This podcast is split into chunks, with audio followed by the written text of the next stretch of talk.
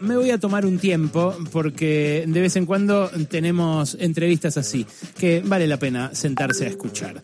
Eh, se va a ver también, eh, si a alguien le interesa eh, verlo, se va a ver por YouTube porque estamos transmitiendo por allí y tiene la gentileza de haber prendido su camarita del lado de allá de su pantalla.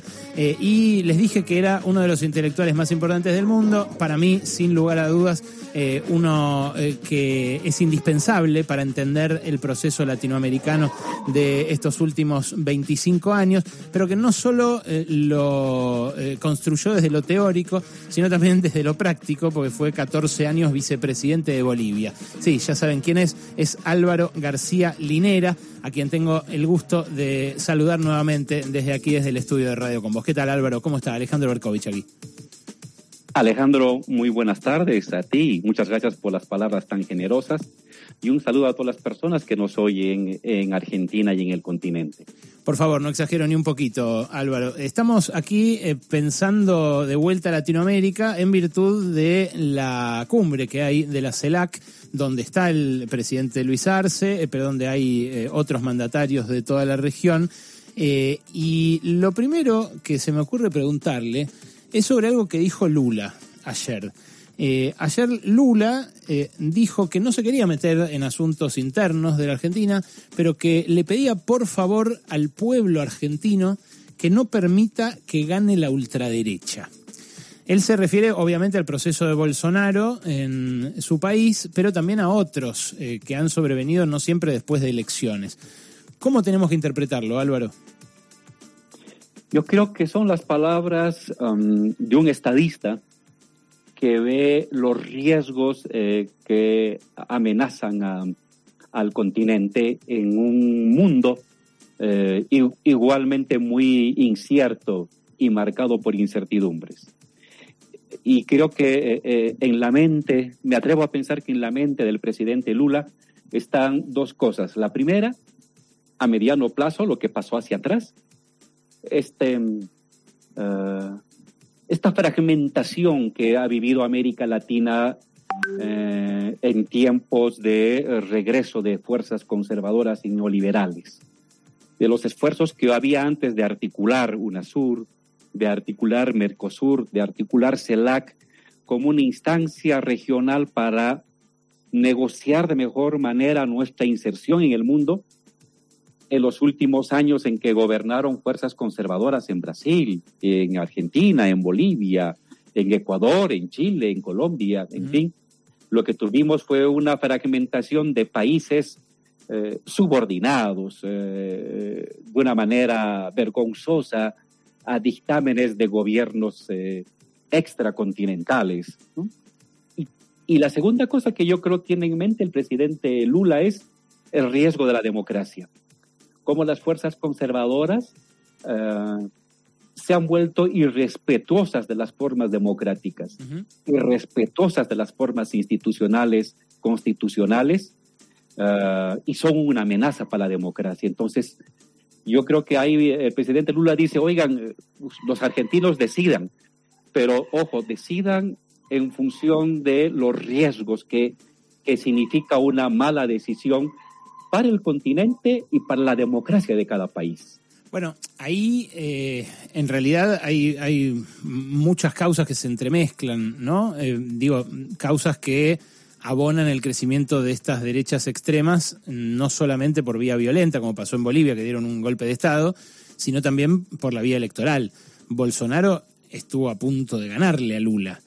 ¿Qué tiene que autocriticarse? Lula, yo se lo he podido preguntar a él, ¿no? Eh, dice que para la, autocrítica mejor dejársela a los adversarios. Eh, pero, ¿qué, debería autocriticarse eh, una fuerza popular en Latinoamérica como para que, a pesar de los avances logrados, por ejemplo, a principios de este siglo, sean seductoras esas opciones? Um, con el debido respeto y desde una posición de extrema humildad que asumo frente al contexto y a las semejantes personalidades que, que, que gobiernan y que han gobernado el país, yo diría lo siguiente, Alejandro, que el ámbito de las reformas de las reformas progresistas eh, no pueden detenerse. Que el detenerse en términos de avanzar en justicia, redistribución, regulación estatal de la economía, en un intento de contemporizar con fuerzas conservadoras, al final lo que te hacen es alejarte de las bases, alejarte de, tu sector popular y en segundo lugar, em, ser abandonado por las fuerzas conservadoras, porque ellas eh, no aceptan ese tipo de pactos. Eh, ellas simplemente, para ellas eres un estorbo. Eh, no has de poder contemporizar con los sectores muy, muy poderosos de, las economías nacionales. Tienes que imponer impuestos, avanzar en regulaciones, obligarles a redistribución, obligarles a inversión, obligarles a repatriar capitales, obligarles a tener políticas sociales de empleo. Um, eh, la táctica de decir, oye, pues hagámoslo de manera consensuada, no haremos, eh, hagámoslo despacio, lentamente, al final no, no, te sirve. Al final la respuesta es golpes, al final la respuesta es violencia, al final golpes que pueden ser de carácter judicial, como la presidenta Dilma Rousseff, o pueden ser golpes violentos con masacres, como está sucediendo, como sucedió en Bolivia. Entonces, em, la necesidad de que no bastan las reformas de primera generación que hicimos en los años 2000, 2005, 2010, sino que tenemos que que los progresismos tienen que avanzar a reformas de segunda generación. Está, mi, está mi compañero Alejandro Wall también para preguntarle, Álvaro, estamos hablando con Álvaro García Linera y fíjense qué, qué interesante esta definición ¿no? que nos deja. Sí, Álvaro, un gusto eh, saludarlo y, a partir de lo que, de lo que dice, claro, eh, eh, estos sectores de, ultraderecha, incluso sectores antidemocráticos dentro de, por ejemplo, el Poder Judicial con, con, con las, este, los juicios que, que, llevan adelante, que son formas de, de golpe, son también el carácter de ese sistema sistema democrático, o sea, son producto de ese sistema democrático. ¿Cómo se pone en discusión esto? Que la propia democracia también genera esos sectores que la ponen luego en peligro. La respuesta no puede ser autoritarismo, sino más democracia. Mm. pues que hay fuerzas muy conservadoras enquistadas en sectores del Estado. Pueden ser la policía, puede ser las Fuerzas Armadas, puede ser la justicia, pues a democratizarla. La respuesta del progresismo tiene que ser democratizar, no rendirse ante esas fuerzas retrógradas que, que, se han enquistado en esos lugares desde hace 20, 30, 40 años. No se olviden que el neoliberalismo ha gobernado el continente 40 años, de, casi de manera ininterrumpida. Entonces, la manera frente a ello es democratizar, transformar, eh, no ir para atrás, eh, no rendirse frente al poderío de esas eh, fuerzas, sino democratizar su poder.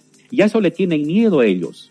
Democratizar el poder judicial, democratizar estructuras eh, autoritarias que pueden existir dentro de la policía o, las Fuerzas Armadas, eh, son la respuesta que tenemos que dar en el siglo XXI a, a, esas, a esas tendencias autoritarias. La cuestión es cómo, ¿no? Porque em, en Brasil quedó muy claro que Sergio Moro, nosotros también lo hemos entrevistado acá el año pasado a, Sergio Moro, muy interesante eh, conversar con él, eh, pero después del proceso que llevó adelante eh, como juez y de haber asumido como ministro de Justicia de Bolsonaro, y quedó claro, y, después de hecho las revelaciones periodísticas que hubo en torno al Lavallato terminaron de enterrarlo también jurídicamente, que había sido un armado, ¿no? Eh, él dice que no, eh, eh, dice que fue un proceso judicial, que al final flojo de pruebas terminó naufragando, pero acá, que se está discutiendo en Argentina, la, se está dirimiendo una especie de gran guerra entre el Poder Ejecutivo y el Poder Judicial, bueno, no aparece tampoco como muy oportuno que a las puertas de un año electoral el gobierno diga vamos a ampliar la Corte a 25 miembros y lo vamos a hacer eh, ahora eh, por decreto porque no les alcanza la, tampoco las bancas en el Congreso. Digamos, de algún modo eso es percibido por una parte de la sociedad que por ahí sería receptiva si fuera una democratización profunda y real y le empiezan a hacer creer que en realidad es una vivada para no ir preso por corrupción, cosa que, eh, bueno, también eh, no terminó de ser autocriticado por, por quienes lideraron ese proceso de los años 2000 acá en Argentina, me refiero a la corrupción concretamente, ¿no? Sí, cada país tiene su propio mecanismo de elección de, autoridades judiciales, por ejemplo, y hay que respetarlo, pero... Eh, y hay evidentemente tiempos electorales que eh, que te imponen ciertas limitaciones. Sin embargo, en términos de horizonte histórico, la necesaria renovación de los sistemas judiciales, eh, la transparencia de los sistemas judiciales, el debate público en torno a decisiones judiciales, ah, son herramientas democráticas y de democratización de eh, la justicia. No significa que tú coloques a tus militantes, significa que las decisiones de los jueces sean sometidas a validación, a debate, a escrutinio público a partir de distintas instancias de la sociedad civil. No podemos permitir que el ámbito judicial sea un ámbito cerrado, escondido, de especialistas que hablan un lenguaje de hormigas que nadie más entiende que ellos. Está bien, pero si pasaron tres años de un gobierno eh, que tuvo en su momento el poder eh, como para cambiar algunas cosas en ese sistema y ahora se precipita sobre el final eh, una modificación repentina y no demasiado discutida y bueno, yo no los culpo a los que creen que, que en realidad se está buscando otra cosa. Sí, hay que saber usar bien los tiempos políticos. Cuando tú te lanzas a modificar el sistema judicial, por ejemplo, que es muy sensible, o el sistema electoral, a puertas de un hecho electoral, está claro que estás sembrando de duda tu decisión. Porque la gente va a decir, oye, estás haciendo eso para cambiar en verdad la justicia para todos mm. o para cambiar la justicia para ti.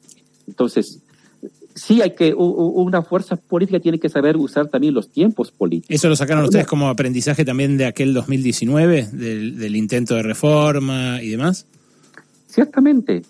Y, y tienes que, si quieres hacer una reforma judicial, hazla al inicio de tu gestión de gobierno. Proponla ahora, somete a debate ahora tu propuesta y hazla al inicio de la gestión de gobierno para que no esté manchada con la idea de que se está haciendo para beneficiar electoralmente a alguien. Mm. Lo mismo con el sistema de, electoral, por ejemplo. Si hay observaciones al sistema electoral, eh, en fin, muy bien, se puede modernizar. Hagámoslo pasadas las elecciones y eh, de tal manera que eh, no, no enrarezcas el ambiente con, con, con ese tipo de propuestas. Entonces, tienes, tienes que tener una habilidad para usar los tiempos políticos para que tu propuesta de democratización sea eso, democratización, y no sea, eh, sea percibida como un intento de beneficio particular. Eh, Álvaro, ¿cómo, ¿cómo observa la situación de Perú? Ahí también hay otro fenómeno, porque Dina Boluarte era vicepresidenta de Castillo. Dilma Rousseff también sufrió a su propio vicepresidente. Acá en la Argentina también ha habido historias de vicepresidente. Usted es un caso de un vicepresidente que eh, ha sido... Eh, Se mantuvo leal, Leal a, Evo y demás. Pero ¿cómo, ¿cómo, observa hoy esa situación? Son países vecinos, este, hermanos con, con Perú. Miren, eh, Perú tiene un sistema sociopolítico muy perverso. Tienes tú una estructura creada desde tiempos de Fujimori que ha articulado a poderes empresariales, a sectores policíacos,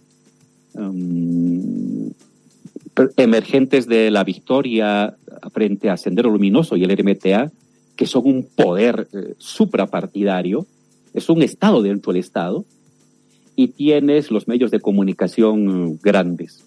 Ellos han creado como una, una estructura sociopolítica eh, que eh, impermeable, impermeable. Um, y eh, puede darse un sistema político en el sistema político cambios de presidentes, de ministros, de primeros ministros, y en esta estructura no pasa nada. Mm. Eh, se han vuelto impermeables a las, a las, a, las eh, angustias y, y, a las crisis del sistema político. Claro, por eso tampoco se altera mucho la dinámica de la economía, ¿no? Eh, para nada, para nada. Y es más, Pues se pueden cambiar presidentes como calcetines cada seis meses o cada año y no pasa nada. Y yo creo que con, esa es una parte de, de la rebelión social. No puede ser que se tenga un sistema político que carezca de eficacia y de influencia sobre las estructuras reales que agobian a las personas. Los temas de inflación, los temas de empleo, los temas de inversión, los temas de redistribución, no pueden ser afectados por los presidentes. Usted tiene presidentes, independientemente de la factura política, de izquierda o de derecha, impotentes, sin ninguna capacidad de influir en la estructura económica. Eso es algo que tiene que ser cambiado y por eso esta demanda de asamblea constituyente, de una asamblea que faculte al, al Parlamento y faculta al Ejecutivo la capacidad de poder influir en las estructuras de decisión económica de un país muy injusto eh, y con demasiados eh, mecanismos de exclusión de sectores populares. Y la otra parte que se ha puesto en juego en esta movilización, yo diría, es una rebelión de los pueblos excluidos. Eh, Perú es una, una, sociedad articulada en torno a unas oligarquías eh, que podríamos llamarles coloniales, ¿no? Casi hacendales, gamonales, para, dar, para usar un, un sí. concepto muy peruano, sí. ¿no? en el que el que no forma parte de la rosca familiar sencillamente no existe. Claro. El indígena, el campesino, el sureño, el aymara, el quechua, eh, el provinciano simplemente no existe para estas élites casi, casi virreinales que aún eh, viven de esos aires en el Perú. Entonces, es la protesta, es, es, es el enojo de sectores que han sido resistidos y marginalizados durante tanto tiempo y que ahora simplemente demandan reconocimiento. Bueno, pero algo de eso pasó también en Chile con los excluidos de esas 20 familias dueñas de Chile, pasó en Colombia.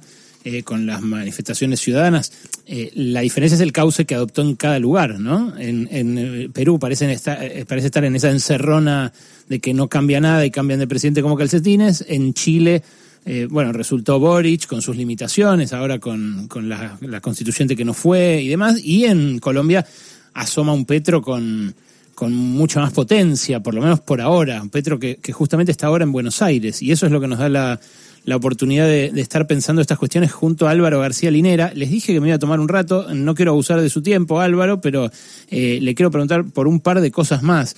Eh, antes de ir a, una preocupación que, que, me parece debería recorrer más decididamente esta cumbre, que es la preocupación por los recursos naturales y por cómo, por cómo eh, lo miran desde Estados Unidos, le quiero preguntar por, por nuestra coordinación.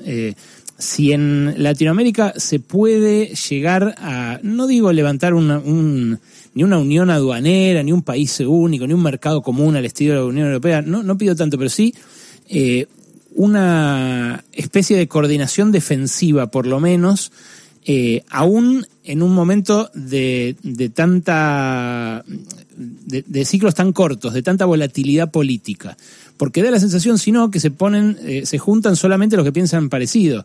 Y que cuando los países están bajo signos ideológicos diferentes, bueno, no, no hay posibilidad de coordinación, ni productiva, ni eh, estratégica, ni, ni climática, como dice Petro, ni respecto de los, de los recursos. ¿Se puede sortear eso o la única forma que hay de que haya más o menos una Sudamérica con una opinión unificada existe cuando gana la misma fuerza en todos lados? Mira, eh, un pequeño paréntesis cerrando lo que decías anteriormente. Um, toda reforma política contra la exclusión, el marginamiento, etcétera, eh, tiene que venir acompañado de una reforma económica. Y yo creo que aquellos países que han ensayado esta, esta articulación, reforma política más reforma económica, han tenido éxito. Quienes han disociado reforma política de reforma económica no han resuelto el problema y van a seguir arrastrando en los siguientes años la conflictividad social. Ahora, sobre lo que pregunta de América Latina, estaba yo muy atento a lo que se ha debatido en los últimos días, la, la semana pasada en Davos, donde se han reunido los presidentes de los países más importantes, empresarios. Uh -huh. Y el debate ha girado en torno a la fragmentación geoeconómica del mundo.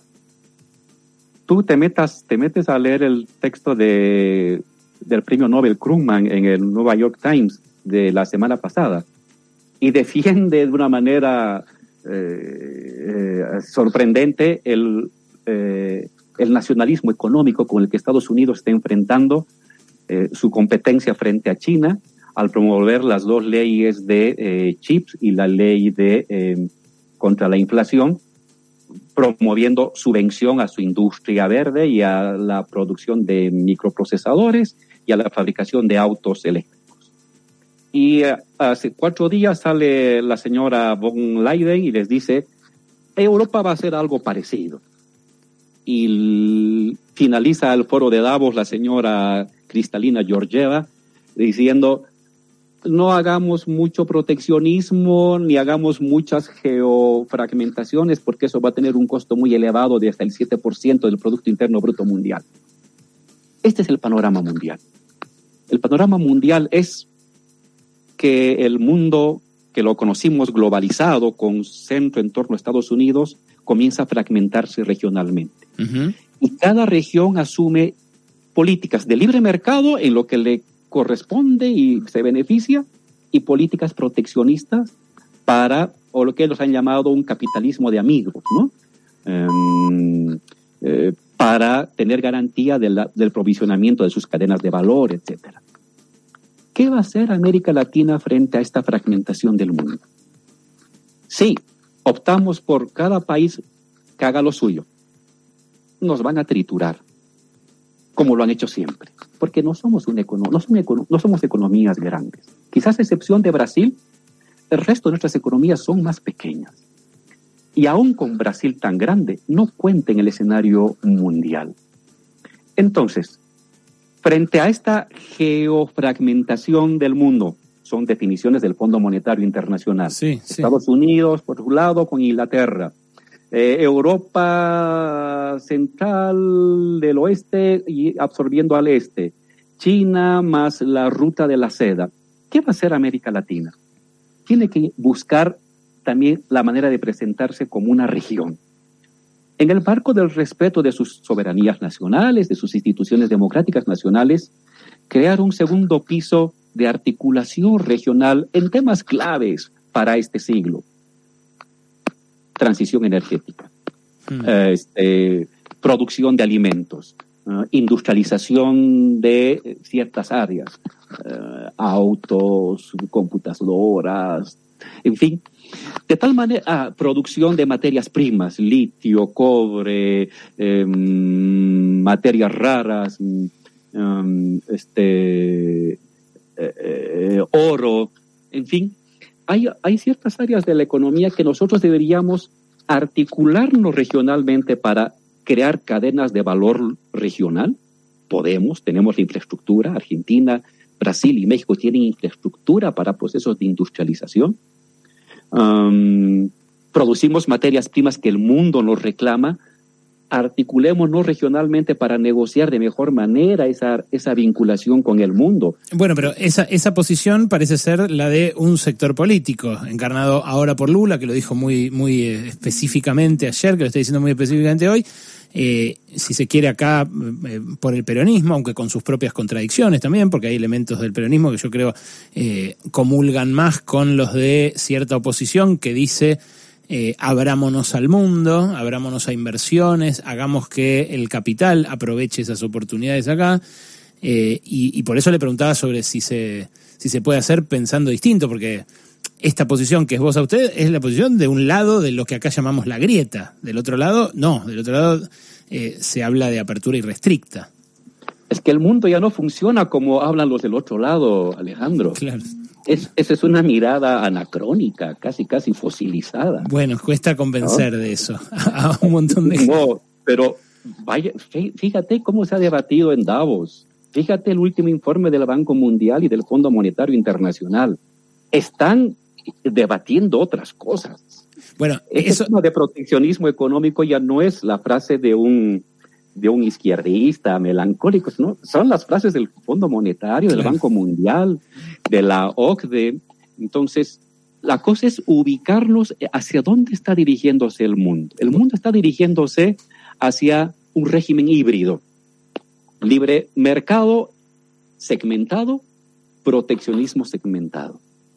Muy y está dirigiéndose hacia estructuras macro, estados continentales, regiones continentales. Ahí es donde se cuela mi última pregunta, que tiene que ver con los recursos naturales y con esa, con esa geofragmentación. La semana pasada habló Laura Richardson, la generala a cargo del Comando Sur del Ejército de Estados Unidos, y habló de nosotros. Digo, de nosotros, de usted, de mí, de mis hijos. Eh, de, de, su hija. ¿Es su hija la que aparece ahí en la pantalla, Álvaro, que me está todo... Sí, sí, estoy cuidándola, entonces ha tenido que tengo que distraerla. Qué grande. ¿Cómo se llama? Mandémosle un beso acá desde la radio.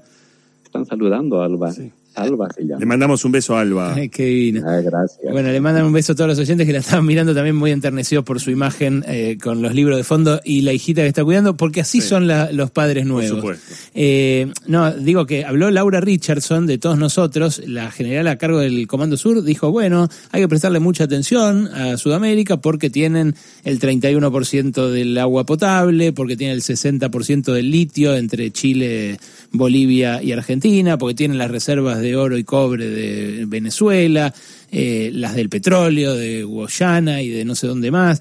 Eh, ¿Nos están mirando eh, como se mira a una presa desde Estados Unidos? ¿Existe la posibilidad de que en caso de desabastecimiento de esas cadenas de valor sean, ¿cómo decir?, un poco menos blandos en sus mecánicas, en sus métodos para quedarse con la parte del león?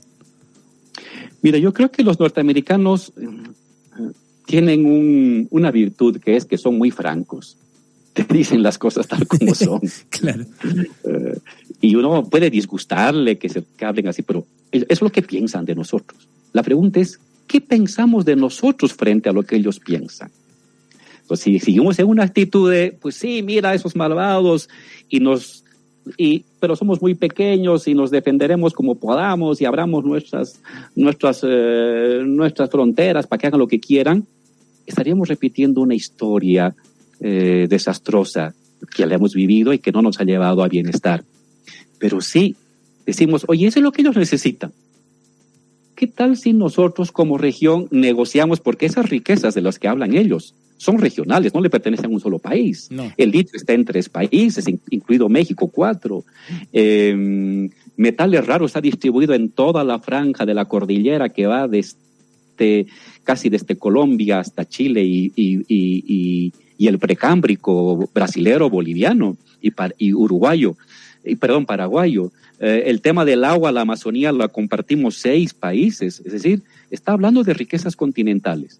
¿No sería interesante que establezcamos mecanismos regionales y continentales para encontrar condiciones de beneficio para el, para el continente y también para Estados Unidos, pero no en una situación en que ellas nos traten como si fuéramos su colonia. Mm. No, somos un continente que merece buenas relaciones mercantiles, buen trato, justicia social, instituciones duraderas. Entonces, no se trata de que nos cerremos a esa ambición norteamericana, se trata de que regionalmente la sepamos negociar nuestros recursos y nuestra riqueza en condiciones de bienestar para nosotros, de industrialización para nosotros, de soberanía para nosotros. Bueno, ahí. Mira, hay más. Usted, hay más. Sí.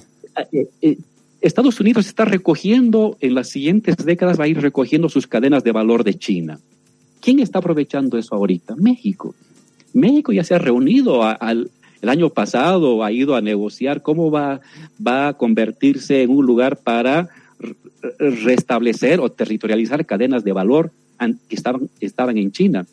¿Acaso América Latina, Argentina, eh, Colombia, Chile, Bolivia, Brasil no tienen una, una serie de, una fuerza laboral muy bien formada, capaz también de asumir ciertas cadenas de valor de estas georregiones que se están formando? No, lo, decir, lo, interesante es también que México hace eso sin renunciar. Por ejemplo, Andrés Manuel López Obrador revirtió la privatización de Pemex, de la petrolera que había iniciado Peña Nieto, eh, y, y, una cosa no quitó la otra.